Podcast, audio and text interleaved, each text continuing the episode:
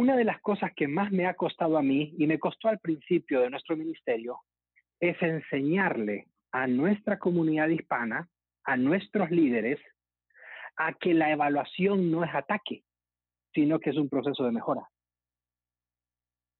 Lastimosamente o tristemente, nosotros traemos una cultura en donde si se nos evalúa es sinónimo de ataque.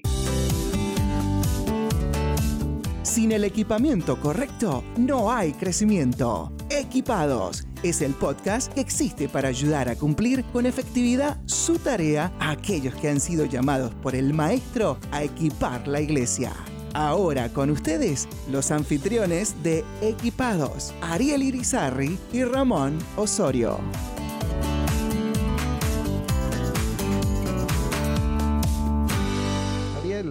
¿Cómo estás? Estamos de vuelta en Equipados. Muy bien, muy contento de poder nuevamente estar aquí contigo Ramón, me divierto mucho y aprendo mucho estar junto a ti, no solamente detrás del micrófono, pero también eh, caminar contigo y, ver todo lo que Dios está haciendo a través de tu vida.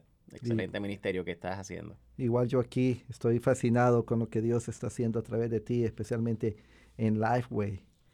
Eh, muchos cambios en, en organización últimamente. Sí, pero lo importante es que el Señor es el que está al mando y, y todo cambia excepto Él y su palabra. Mientras eso, eso mantenga siendo lo mismo, tenemos seguridad y tenemos estabilidad. Eso es correcto. Yo sí estoy en la, en la Junta de Misiones Norteamericanas en NAM, donde trabajo. Ahí lo único estable es el cambio. y, y, eso es bueno. Sí. Eso es bueno. Yo soy de esas personas que a mí me gusta el cambio. Sí. Y lo cierto es que desde que llegué a, a este trabajo, a este ministerio, es ambas cosas juntas. No le digan a nadie, pero haría lo mismo aunque no me pagaran. me encanta hacer lo que hago. Esos cambios siempre han sido para mejorar. Y, y, eso es una gran bendición. En realidad hay mucha gente que los cambios les hacen sentir inseguros. A mí más bien los cambios que por lo menos se han dado en la Junta de Misiones Norteamericanas me hacen sentir seguro, seguro de que la organización está cada vez mejorando, que la mm. organización está clara de a dónde queremos ir y haciendo ajustes. Y, yo creo que eso es perfecto para el tema que tenemos hoy. Definitivo, definitivo. Y tenemos también de regreso con nosotros al pastor Eric Saldaña de mm. la iglesia Shadow Mountain en español. Eric, nos has estado compartiendo en ese primer episodio, así que si no has escuchado ese primer episodio, te invito a que, a que lo hagas. Trabajó el tema de alinear lo que es misión, visión y estrategia, pero hoy le vamos a dar mayor énfasis a lo que es la importancia de un mejoramiento, un mejoramiento continuo. Y yo creo que podemos aprender mucho en la escritura con relación a esto, cómo continuamente debemos de estar viendo y evaluando para mejorar, mejorar procesos, mejorar cosas que posiblemente no están en el, en el orden correcto o en la manera correcta siendo eh, en términos de los mejores resultados. Así que yo creo que el pastor Eric va a traer bastante contenido en este tema. Sí, correcto. Y, y, también nosotros como personas necesitamos mejorar continuamente. Yo creo que es la voluntad de Dios para nosotros que mejoremos continuamente. Por eso dice que, que vamos a crecer conforme a la imagen de Cristo. Obviamente nunca vamos a llegar ahí. Pero la idea es que hoy seamos más parecidos a Cristo de lo que fuimos ayer y menos parecidos a Él de lo que, de lo que vamos a hacer mañana. Entonces eso es, eso, es, eso es fundamental en este proceso. Pastor Eric, ya lo tenemos con nosotros, ¿verdad? Aquí estoy ya, Ramón. Qué gusto que pueda saludarlos a ambos y muy especialmente me alegra poder dirigirme a todos los pastores, a todos los plantadores de iglesia, misioneros, eh, creyentes, hombres y mujeres en general que están escuchando este podcast. Les enviamos un fraternal abrazo, en mi caso desde la ciudad de San Diego, y les animo a que sigan confiando en el Señor y haciendo la obra del Señor. Así es que gracias a ambos por darme la oportunidad de estar de nueva cuenta con ustedes. ¿Y cómo está el clima en San Diego? Aquí es la mejor temperatura del mundo. Aquí estamos siempre en los 70 maravillosos. Así es que no sé cómo les está yendo a ustedes, pero estos días ha estado lloviendo. Hmm. Así que se pone aún más. Si alguna vez quieren ir al paraíso en la tierra, los espero aquí en San Diego. No, yo he estado ahí y, el pastor Eric sabe de unos lugares increíbles. Todavía estoy pensando en aquel pastel de manzana que nos comimos, mi hermano. Ay, Dios Bueno, no, hable de comida. Entonces el podcast se va a volver culinario en lugar de, de, entrenados, equipados. Lo podemos hacer también como cuando estaban vendiendo aquellos carros muy caros en aquella zona, ¿se acuerda? Donde usted y yo andábamos. Éramos los únicos dos pobres en todo el lugar. Ah, no, ahí solo Ariel puede entrar, porque ahí oh, estamos hablando ya de peso pesado. Sí, sí, sí, sí, sí, me imagino, para limpiarlo por lo menos. Lo divertido es que todo el mundo se los ofrecían y cuando pasamos nosotros ni caso nos hicieron, ¿se acuerda? muéveme este carro, muéveme, sácalo de aquí. Ah, pero no le demos más largas al asunto y hablemos sobre mejoramiento continuo. Yo sé que Ariel tiene muchas preguntas a este respecto, así que vamos a dejarlo a él que, que empiece. Bueno, yo sé que yo tengo preguntas, pero tú también tienes preguntas. Ah, yo sí, yo preguntas tengo de todo. respuestas las que no tengo nunca, pero preguntas sí. Bueno, sí, bueno, yo creo que el pastor Eric, habíamos hablado en el episodio anterior y nos enseñó bastante con relación a, a lo que es la buena mayordomía en términos de conceptos muy importantes que son fundamentales para el ministerio. Pero este aspecto del mejoramiento continuo va más allá porque es el día a día. Y yo creo que no va a poder ver mejoramiento continuo muchas, en muchas ocasiones si no hay ya unos estándares puestos como lo que es la visión, la, misión, la, meta, estrategias que ya se han establecido, no se puede comparar. Pero Pastor Eric, háblanos un poco acerca de, de, tu modelo, tu estrategia, la manera en que tú manejas el mejoramiento continuo dentro de tu ministerio. Ok, gracias Ariel. Para aquellas personas que nos están acompañando por primera ocasión, quiero que sepa que grabamos un primer podcast en donde estuvimos iniciando esta plática acerca de aquellos elementos que todo pastor, misionero o plantador de iglesias debe tener muy bien definidos para comenzar a hacer la obra de Dios. Y esto dijimos en primer lugar que era tener un propósito divino definido, no el nuestro, sino cuál es el propósito de Dios para esta ciudad a través de la iglesia que se está fundando. Número dos, tener clara la visión. Y para aquellos que no estuvieron en el primer podcast, les aclaro rapidito. Visión es la proyección hacia el futuro que se tiene. Y dijimos que esta se puede dividir en tres categorías, corto, mediano o largo plazo. Luego hablamos del tercer aspecto, que es la misión. Y la forma más fácil de recordar misión es por qué hacemos lo que hacemos, para qué lo hacemos. Siempre hay una razón para hacer las cosas. Y ese es el tercer aspecto que todo pastor y plantador de iglesias debe tener clara, la misión, la misión de Dios para esta iglesia en esta ciudad. Y el último aspecto, el cuarto, dijimos que eran las metas. Luego hablamos de estrategias, es decir, la estrategia es el cómo voy a cumplir la meta. Y al igual que la visión tiene tres categorías, corto, mediano y largo plazo, las metas van casadas o van alineadas a esa visión y las metas tienen que ser también corto, mediano y largo plazo. Luego entramos en una nueva categoría que es la que vamos a desarrollar a continuación, que es la de los procedimientos. Y me gustaría hacerles una pregunta a ambos, sin que tome mucho tiempo. ¿Quién creen ustedes que fue el primer ser en ejercer el control de calidad? Dios. Dios mismo tiene que ser. Exacto. Yo sé que ustedes lo saben porque ya sabían que así iba a ser la respuesta, pero les voy a dar el argumento para eso. Claro, es que es respuesta de, escuela dominical, hombre. Quiero aclararle, quiero aclararle a la audiencia que muchas veces nosotros como cristianos, pastores, etcétera, cuando escuchamos hablar de control de calidad, pensamos que es algo del mundo o pensamos que es algo secular y que es pecado y que no tenemos que hablar de esto en la iglesia. Pero quiero enfatizarle a los creyentes en general, a los pastores y misioneros y plantadores de iglesias, que el primer ser en la Biblia que ejerció control de calidad fue Dios. Muy bien. ¿Qué fue lo que hizo Dios en cada uno de los días de la creación? Si me ayudan, pastores. Sí. Hay una frase que se repite seis veces en el libro de Génesis en los primeros capítulos. Y vio Dios, claro, vio Dios que era bueno. Exactamente. Ahí está. Gracias, hermano Ramón. Ahí tenemos, si lo ponemos en perspectiva, lo que Génesis dice que Dios hizo fue hacer una evaluación de lo que él había hecho. Y luego concluyó que lo que había hecho era bueno. Ese es control de calidad.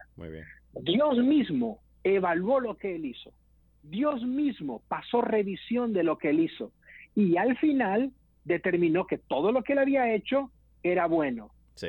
Excepto una cosa, solo hubo una cosa que no era buena de toda la creación. ¿Cuál fue, Ariel?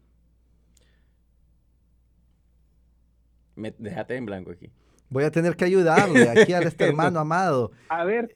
Vio Dios que el hombre estaba solo. Él no vio, él, él vio que no era bueno que el hombre estuviera solo. Y gracias a Dios por eso, porque así fue que me dio a mi esposa Rosana. Muy bien, muy bien, muy bien. Ahí reprobé, reprobé la pregunta. Exactamente. Interesante. La única cosa que no estaba buena, y no porque Dios la causara, sino porque era necesario ampliarla, fue la ausencia de la mujer dentro de la creación. Entonces, no quiero que nos perdamos con el principio. El principio es que Dios es un Dios que tiene calidad en lo que hace, que tiene control de calidad en lo que él hace. Y cuando transmitimos eso a nuestras iglesias o cuando llevamos ese ejemplo a las iglesias, a los ministerios, no necesitamos ser una mega iglesia para tener controles de calidad. No necesitamos ser una mega estructura, organización u organización para tener controles de calidad. Y yo quiero mencionarles cuatro aspectos para tener buenos controles de calidad o de mejoramiento continuo, como le quieran llamar. Controles o procesos de mejoramiento continuo dentro de una iglesia cristiana, de una iglesia del Señor. Hay personas que dicen que cada cinco años se tienen que revisar los procesos de una organización. Ah. Porque quiero aclarar, y este es un punto que me gustaría ampliar rápido sin tomar mucho tiempo, Ariel y Ramón. Éntrale, éntrale. Hay personas que creen, hay personas que creen que la iglesia es un organismo, nada más, pero no es una organización. Hay otras personas que creen que la iglesia es solo una organización, pero no es un organismo. Yo quiero aclararle a toda la audiencia, la iglesia de Cristo es ambas cosas. Correcto. La iglesia de Cristo es un organismo, porque tiene vida en sí mismo. Así es. El organismo tiene vida. Entonces, la vida no depende de un pastor, ni de un gobierno, ni de la ayuda económica que reciba de una organización. El organismo llamado iglesia depende de Dios. Él la sustenta, dice su palabra. Entonces, la iglesia cristiana es un organismo vivo.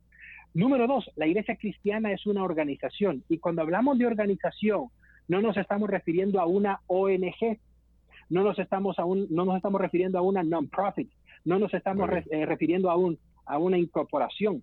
Nos estamos refiriendo a que dentro del organismo llamado iglesia hay procesos. Y desde el momento que hay procesos, desde el momento que hay departamentos, desde el momento que hay una pequeña estructura, desde ese momento esa iglesia ya se convierte en una organización. Ah, tal vez hay alguna persona que nos escucha que diga, pastores, que eso no es 100% bíblico y se los voy a demostrar. La primera organización que se armó dentro de la iglesia cristiana la encontramos en el libro de los Hechos. Así es. El primer grupo el primer grupo que se armó de la iglesia fueron los diáconos. Así es. La iglesia tuvo un primer departamento, tuvo un primer, una primera subdivisión. Y esa subdivisión fue los diáconos. Y lo encontramos en el capítulo 6 del libro de los Hechos. Desde ese momento ya comienza a haber subdivisiones dentro de la iglesia como organización. Y luego se expande y luego se hace una iglesia en Antioquía, y luego se hace una iglesia en Jerusalén, y mm. luego se hace una iglesia en Asia Menor, y luego se hace una iglesia en Roma, etcétera, etcétera. Entonces ahí vemos cómo la organización entra ya en función hasta que llega a los confines del mundo. ¿Cuánto tiempo tiene que transcurrir para que una organización se, se evalúe? Llámese iglesia, llámese misión, llámese grupo de creyentes. ¿Cuánto es el tiempo que, se sugiere? Pues algunas personas dicen cinco años, pero en mi experiencia, después de haber plantado una iglesia de 24 personas y actualmente por la pura gracia de Dios estamos hablando de una asistencia de más de mil personas cada domingo, yo sugiero a los pastores y plantadores de iglesia que hagan este proceso cada año. Mm. Cada año de acuerdo, se tiene que hacer este proceso. Y quiero aclararle algo a los pastores. Nosotros los pastores a veces delegamos ciertas cosas que no deberíamos de delegar. Los pastores tenemos que delegar responsabilidades porque es sano hacerlo. No es sano que el pastor absorba absolutamente todo, pero escúchenme pastores y plantadores de iglesias, hay ciertas tareas y responsabilidades que no se le pueden delegar a las personas. Y una de ellas es este proceso. Porque hay una sola persona que tiene la responsabilidad ante Dios de hacer esto. Y ese es el pastor o la persona que Dios ha señalado para hacer lo que se tiene que hacer. Y lo primero que yo les pido que ustedes evalúen dentro del proceso es precisamente eso. ¿Cuáles son los procesos que tenemos dentro de la iglesia? Y cuando hablamos de procesos, pastores o plantadores de iglesia, nos estamos refiriendo a los pasos que se siguen para ver algo concretado, para ver algo materializado. ¿A qué nos referimos con esto? Por ejemplo, recibimos a una persona el día domingo, esa persona pasa por una recepción de bienvenida, esa persona recibe a Cristo y desde el momento que recibe a Cristo es responsabilidad de la iglesia llevar a esta persona nuevo creyente a ser un creyente maduro en Cristo. Desde ese momento ya hay un proceso llamado discipulado. Muy bien. En donde el pastor y sus líderes son responsables de llevar a esa persona, quien quiera que sea, de su nuevo nacimiento a la madurez cristiana. Y estoy hablando nada más de un proceso. Ahora imaginémonos esto a gran escala. Procesos dentro del ministerio de hombres, procesos dentro del ministerio de mujeres, procesos dentro del ministerio de niños, procesos del ministerio de jóvenes, procesos administrativos, procesos evangelísticos, procesos misioneros, eso lo determina qué tan grande o qué tantos departamentos pueda llegar a tener una organización, una iglesia, así se va a determinar cuántos procesos tiene esa, esa organización o esa iglesia. Número uno, evaluar los procesos. Número dos, ¿quiénes realizan los procesos? Los procesos no los realizan las computadoras. Las computadoras facilitan el trabajo.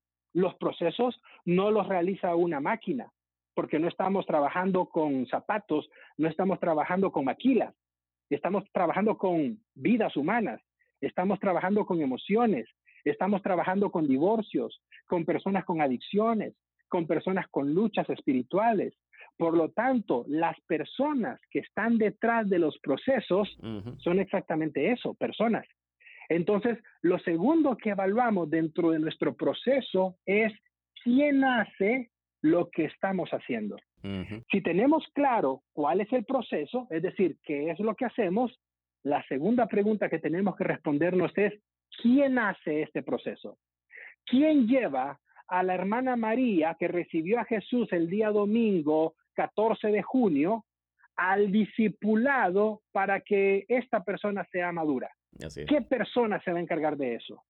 No lo, va no lo va a hacer un libro, no lo va a hacer un manual, no lo va a hacer una guía, lo tiene que hacer una persona. Entonces, la segunda área es quién está evaluando las personas detrás de los procesos. No sé si tienen algún feedback o alguna pregunta antes de cubrir los últimos dos aspectos, Ramón. Sí, sí, a mí me encantaría mencionar algo en cuanto a la evaluación. Regularmente cuando se evalúa a las personas, por lo menos en el mundo de los negocios, el énfasis es en descubrir y criticar lo que la persona ha hecho mal. Estaba leyendo hace poco en el Harvard Business Review un artículo muy bueno, por cierto, sobre la mejor manera de dar feedback o evaluación a la gente y habla de la importancia de manifestarles más que todo lo que están haciendo bien y cómo eso nos ayuda a, alcanzar a donde queremos llegar y luego dejar que ellos a la luz de eso, ellos mismos describan las partes que sienten que necesitan mejorar. Imagino que esto es mucho dentro de lo que vivimos hoy en día de, de, ser políticamente correcto. ¿Qué cree usted de esa, de esa posición, hermano? Y, y si lo ha hecho así en su iglesia o no, y, ¿Y qué nos cuenta sobre ello? Estoy totalmente de acuerdo, hermano Ramón. Les quiero comentar una experiencia vívida y personal. Una de las cosas que más me ha costado a mí y me costó al principio de nuestro ministerio es enseñarle a nuestra comunidad hispana, a nuestros líderes, a que la evaluación no es ataque, sino que es un proceso de mejora. Ajá. Lastimosamente o tristemente, nosotros traemos una cultura en donde si se nos evalúa es sinónimo de ataque. Así es. Para otras culturas, como por ejemplo la norteamericana, la evaluación es un proceso de mejora, porque culturalmente ellos han aprendido de, forma diferente.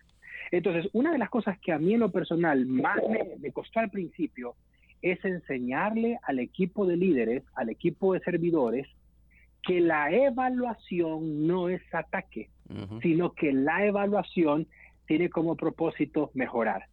Y aquí es donde yo les enseñé una frase que se ha quedado impregnada en toda nuestra iglesia. Si no evaluamos lo que hacemos, no mejoramos. Así es. Si no evaluamos lo que hacemos, no mejoramos. Hay que evaluar lo que estamos haciendo para mejorarlo como equipo.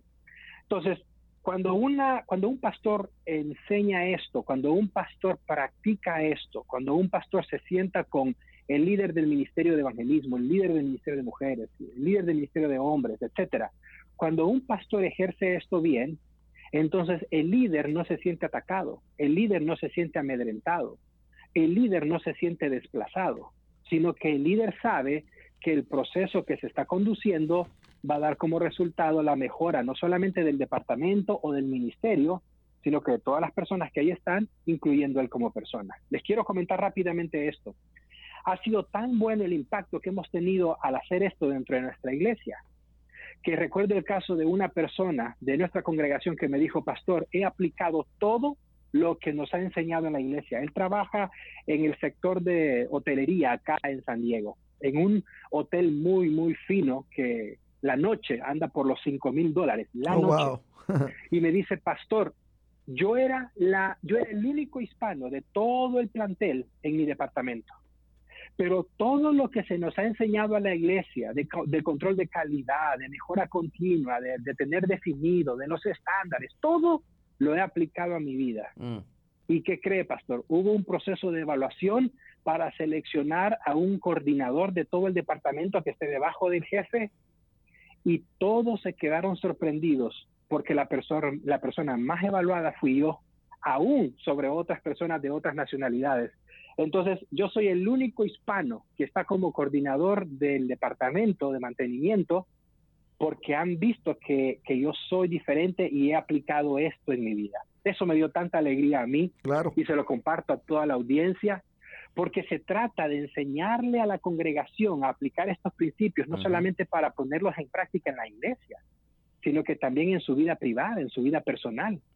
Y eso cuando lo hacen, las personas ven el beneficio y no se sienten utilizadas el domingo para cumplir una función, sino que se sienten bendecidos porque saben que lo que se les va a enseñar les va a beneficiar aún en su vida laboral. Eso fue muy especial y lo quería compartir con ustedes. Gracias, mi hermano. El primer aspecto son los procesos, es decir, los pasos que estamos haciendo para llegar del punto A al punto B. Número dos, las personas que están detrás de ese proceso, porque repito, no estamos en la época de la era industrial en donde se metía una máquina o algo y, lo procesaba. Son personas las que están trabajando detrás de las cosas. El tercer aspecto son los costos. Y aquí es donde quiero hacer mucho énfasis, Ramón y Ariel porque lastimosamente muchos pastores espiritualizamos tanto las cosas que nos perdemos de la realidad de los costos o de las finanzas de la iglesia. Y no vamos a entrar en detalles, pero ¿cuántos ministerios han fracasado por no tener los pies en la tierra en cuanto a la parte financiera? Y ese es el tercer aspecto de todo proceso de evaluación. ¿Cuánto nos cuesta hacer lo que estamos haciendo? ¿Cuánto le cuesta a la iglesia hacer lo que hace? Porque detrás de un foco encendido hay electricidad y detrás de electricidad hay un costo. Detrás de una guitarra, detrás de un micrófono, detrás de una pantalla, detrás de todo lo técnico hay un costo. Y esa parte donde los pastores necesitan tener claro los procesos de evaluación, porque nuestros pastores, la mayoría en algunos casos, no tienen experiencia en el campo financiero o administrativo. Son personas que Dios los ha llamado a predicar el Evangelio y se enfocan en ello, pero descuidan, descuidan la parte administrativa, descuidan la parte financiera de la iglesia. Y esa es una de las áreas en donde muchos pastores han pagado un alto precio, inclusive hasta perder ministerios y perder algo que es mucho más importante que el dinero, Ramón y Ariel, lo que se llama credibilidad. Así es. La credibilidad es mayor y, mucho más difícil de obtener que el dinero y difícilmente se logra obtener después. Entonces, ese tercer aspecto, pastores, plantadores de iglesia, necesitan tenerlo claro. Y, y, si hay un pastor que nos escucha y dice, pero es que yo no sé de finanzas y yo no voy a ir a estudiar una maestría en finanzas, no necesita hacerlo. Gracias a Dios, como iglesia y como NAM y, y también asociaciones, tenemos personas que se dedican a esto y podemos buscar ayuda de contadores o podemos buscar ayuda de personas que sí son expertas en el tema, que nos puedan dar algo que se llama balance general. Y dentro del balance general nosotros vamos a poder determinar en qué punto estamos. No estamos queriendo ser una empresa con fines de lucro, pero escúchenme, la Iglesia de Cristo tampoco es una empresa o una organización con ánimo de pérdida. no son con fines de lucro, pero tampoco con ánimo de pérdida. La otra cosa en ese punto es que las organizaciones sin fines de lucro no significa que no van a ganar. Significa que lo que ganan se reinvierte en el ministerio. No significa de que van a ser un, un, centro de pérdida.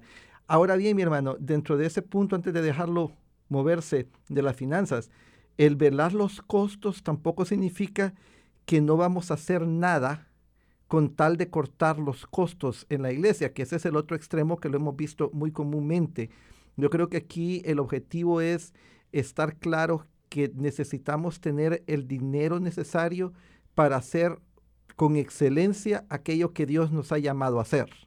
Y eso lo pudiéramos definir en una sola palabra, administración efectiva de esos recursos. Correctísimo. Y siempre pensando desde la perspectiva ministerial. Hemos notado en el mundo hispano, a, diferencia del mundo americano, los americanos, cuando ellos quieren hacer algo, están convencidos de que hay un ministerio o algo de que Dios les ha llamado a hacer y no tienen los recursos financieros a la mano, ellos no tienen temor de ir e invitar a otras personas a unirse eh, financieramente al proyecto de Dios nosotros los hispanos como que eso nos, nos cuesta muchísimo y pensamos que estamos pidiendo dinero para nosotros.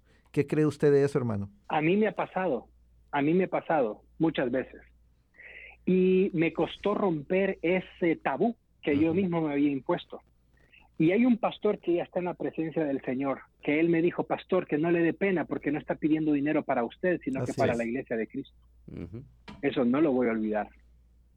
Obviamente, obviamente, estamos hablando de que cuando las personas pueden ver transparencia en el proceso, van a dar con mayor dadivosidad. Así es. Pero si una, si una persona no ve transparencia en el manejo del dinero de un pastor o de una iglesia o de una organización, nadie va a querer sembrar y nadie va a querer sumarse a esa visión. Y ahí es donde viene un talón de Aquiles de nosotros los pastores. ¿Cuántos, y hago la pregunta nada más a manera de, de, pregunta de reflexión, cuántos de los que nos escuchan, que actualmente son pastores o son líderes o están al frente de una organización cristiana, cuántos de nosotros le entregamos un reporte a la congregación anualmente de todos los ingresos, de todos los egresos, de lo que se dio a las misiones, en dónde se invirtió el dinero, cuántos viajes misioneros se hicieron, cuánta obra se hizo, cuántos de nosotros realmente lo estamos haciendo. Porque si no lo estamos haciendo, entonces estamos dándole un mensaje negativo a la congregación en donde solamente ve, pero no le estoy reportando en qué se está utilizando el dinero. Y eso a la larga no trae salud financiera a una organización llamada iglesia, llamada misión o algún campo que se esté estableciendo. Muchas veces somos expertos en dar cosas cualitativas y podemos decir, wow, esta, esta área está buena, esta área está mala, o esta área puede mejorar, pero no podemos cuantificar muchas veces. Cuando no cuantificamos, entonces no podemos tener conclusiones concretas. ¿Cuáles son esas, esas áreas donde es necesario cuantificar, pastor? Obviamente nosotros ¿Cómo quisiéramos los pastores que estamos día a día en la iglesia y sirviendo al Señor, cómo quisiéramos tener un medidor espiritual de las personas, ¿verdad? Quisiéramos tenerlo, pero no se tiene. No existe tal cosa, no existe tal cosa. Todos los domingos llegamos bien vestidos a la iglesia y quizás acabamos de agarrarnos del pelo en el hogar con nuestra esposa o acabamos de darle una fuerte gritada a nuestros hijos mm. y entramos al templo y ponemos la cara de cristianos. Pero yo sí recomendaría a cada uno de los pastores que nos escuchan, hagamos nuestra parte y el Señor va a hacer su parte.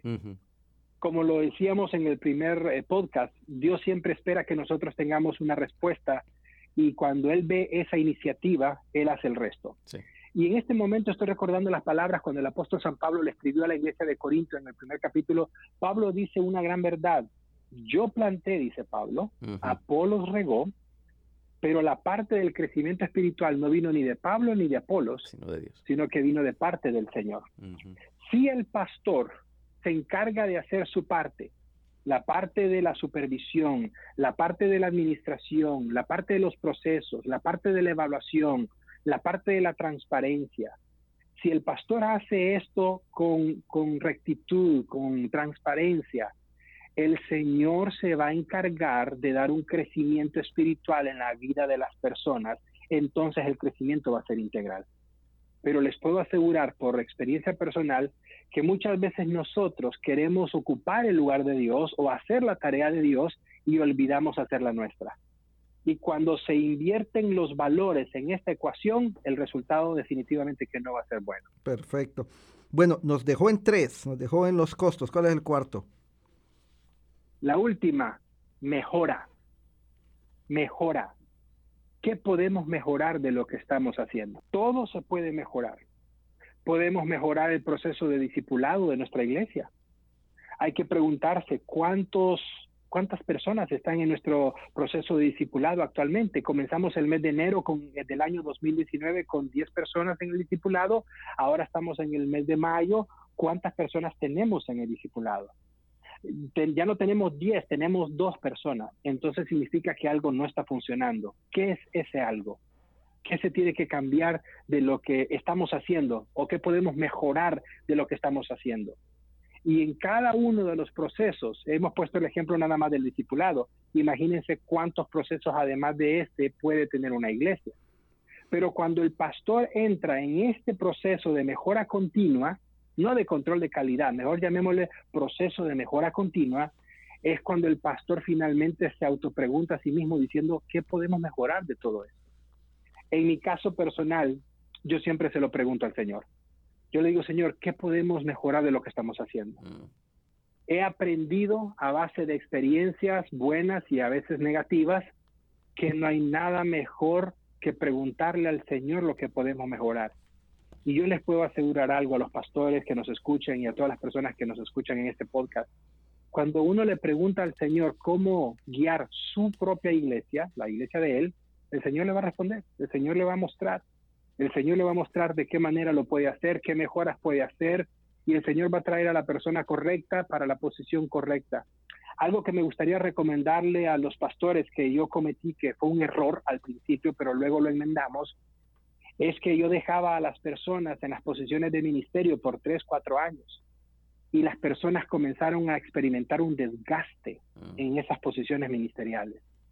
Y cuando la persona se desgasta es cuando viene la queja, mm. cuando viene el reproche, cuando viene la mala actitud para hacer algo, a pesar de que se esté haciendo bien, pero hay un desgaste en donde las personas entran. Así que yo le recomiendo a los pastores y le recomiendo a todas las personas que nos escuchan a que animen a las personas a servir en la iglesia, no por más de un año, y luego se puedan sentar para hacer una evaluación. Y si las personas tienen las fuerzas, el ánimo, el tiempo y la disposición para continuar un segundo año, lo puedan hacer. Pero no les recomiendo a los pastores y a los plantadores de iglesia dejar enganchado a una persona por más de un año en una posición ministerial, más cuando son posiciones de servicio o de voluntariado. Es, es dañino eso para una iglesia, se los puedo asegurar por experiencia propia. Pregunta, pastor. Hemos hablado de, de, que de plano queda claro que el pastor no puede delegar esta responsabilidad de la evaluación, pero ¿la hace solo el pastor la, la evaluación o debería de involucrar otras personas, quizás del, del, ministerio que se esté evaluando o de gente de afuera, de los beneficiarios del, del ministerio, vaya si es el de niños, meter padres en el proceso. ¿Cómo sería una buena práctica para evaluar? Yo creo que todos los pastores que ya están plantando una iglesia o están en el ministerio saben que en la medida que se está haciendo el trabajo ministerial o la labor pastoral, vienen personas. Siempre vienen personas, muchas veces con buenas actitudes, con buena intención de decir, pastor, yo le ayudo. Y una pregunta clara que el pastor o el plantador siempre debe de hacer cuando se, cuando se reúne con las personas es, cuéntame tu historia. Yo en lo personal siempre le hago tres preguntas a todas las personas con las que me siento y platico. Primera pregunta, cuéntame tu historia. ¿Cómo conociste a Cristo?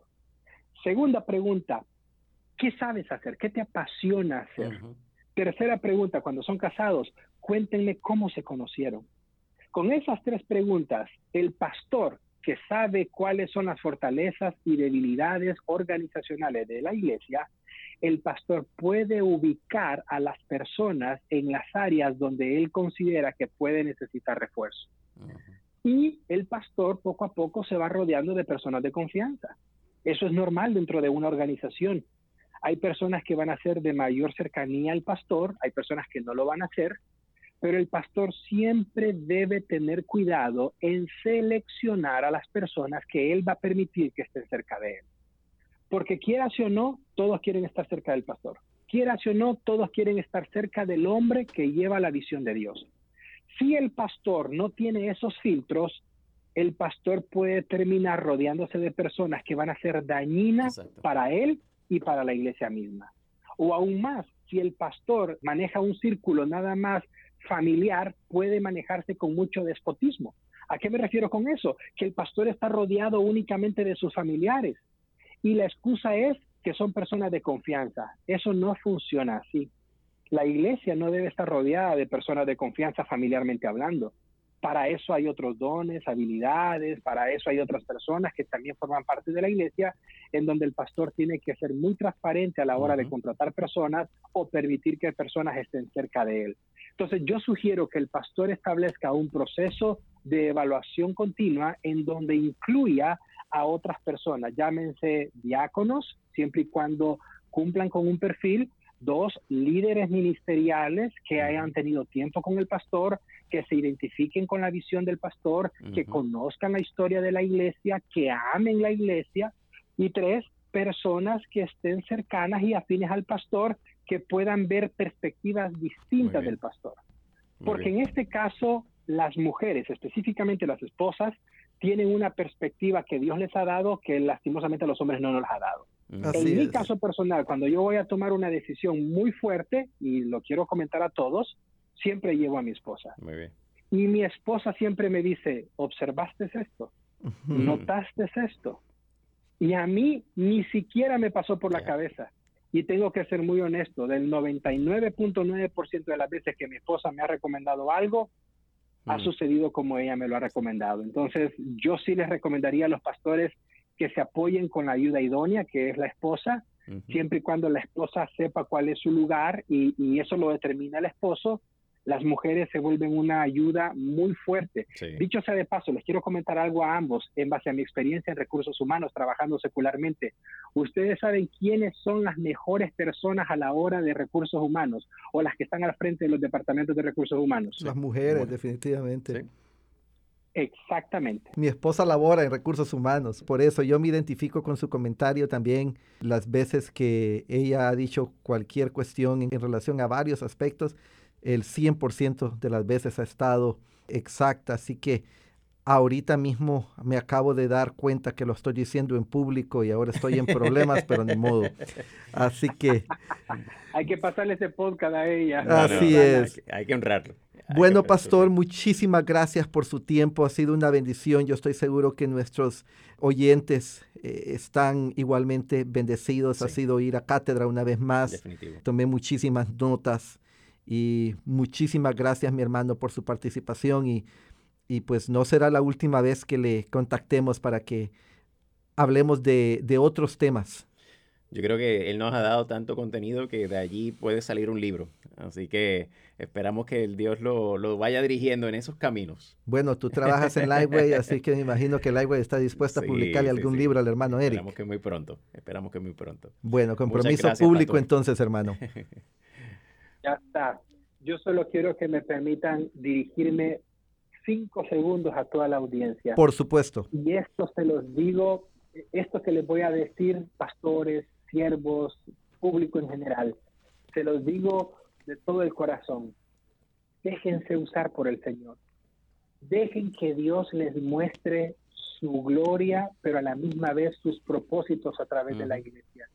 no quieran ustedes decirle a Dios, Dios, esta es mi visión y quiero que tú la bendigas, porque la mayoría de nosotros eso hacemos.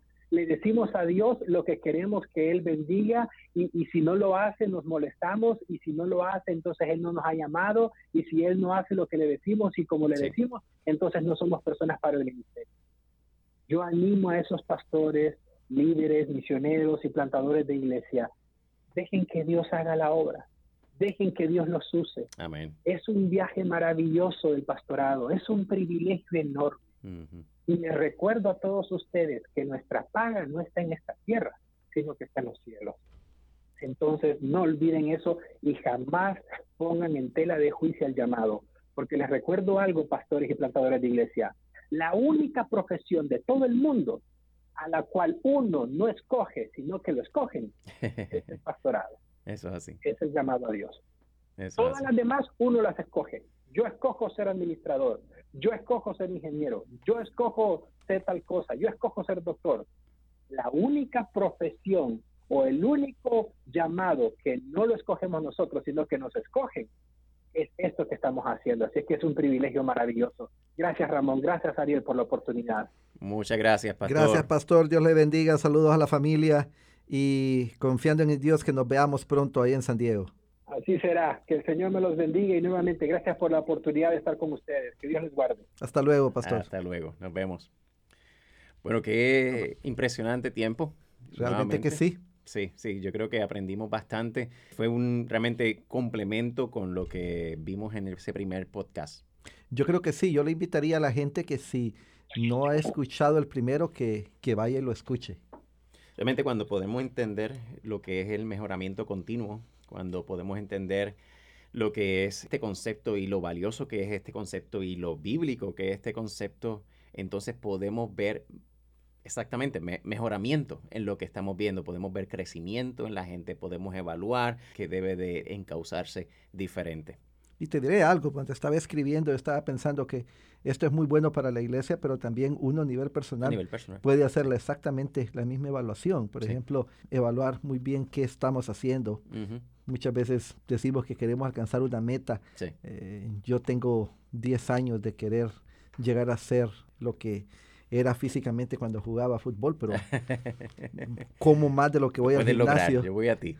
Como más de lo que voy al gimnasio, así que difícilmente. Luego, en cuanto a quienes ejecutan los procesos, pues en ese caso sería una evaluación de uno mismo, del carácter que tiene, mm. los costos.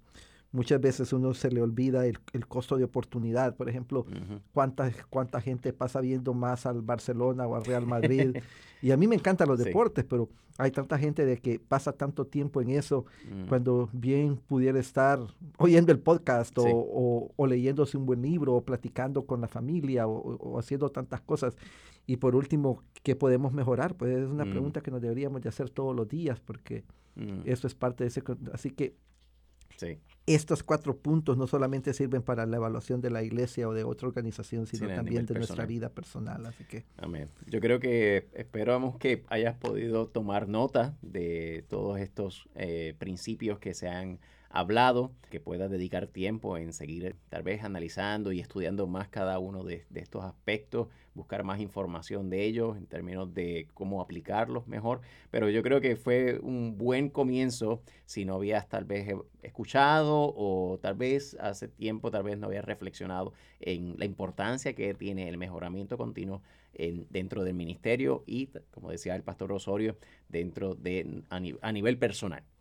Así es. Bueno, que no se les olvide a todos nuestros oyentes, que no se les olvide compartir con sus amistades, familiares, con la iglesia en general. Bien, lo pueden decir en los anuncios del domingo que escuchen eh, equipados, que estamos preparándolo y, yo creo que los pastores se beneficiarían de que su gente escuche esto también, porque les permite a ellos ya ir entendiendo lo que es el liderazgo y, y nunca se sabe de dónde el Señor va a llamar a los siguientes pastores y líderes, maestros de dominical, líderes de grupo, etcétera, etcétera. Así que ojalá que, que lo hagan de esa manera. Y bueno, Ariel, que pases una buena semana. Igualmente, igualmente, ya emocionado por lo que va a seguir pasando aquí en este nuevo podcast para líderes. Así es, equipados. Hasta la próxima semana. Dios les bendiga. Dios les bendiga. Adiós. Equipados, un podcast auspiciado por la casa editorial Lifeway y por la Junta de Misiones Norteamericana, NAMB. Para más episodios, vaya a equipadospodcast.com.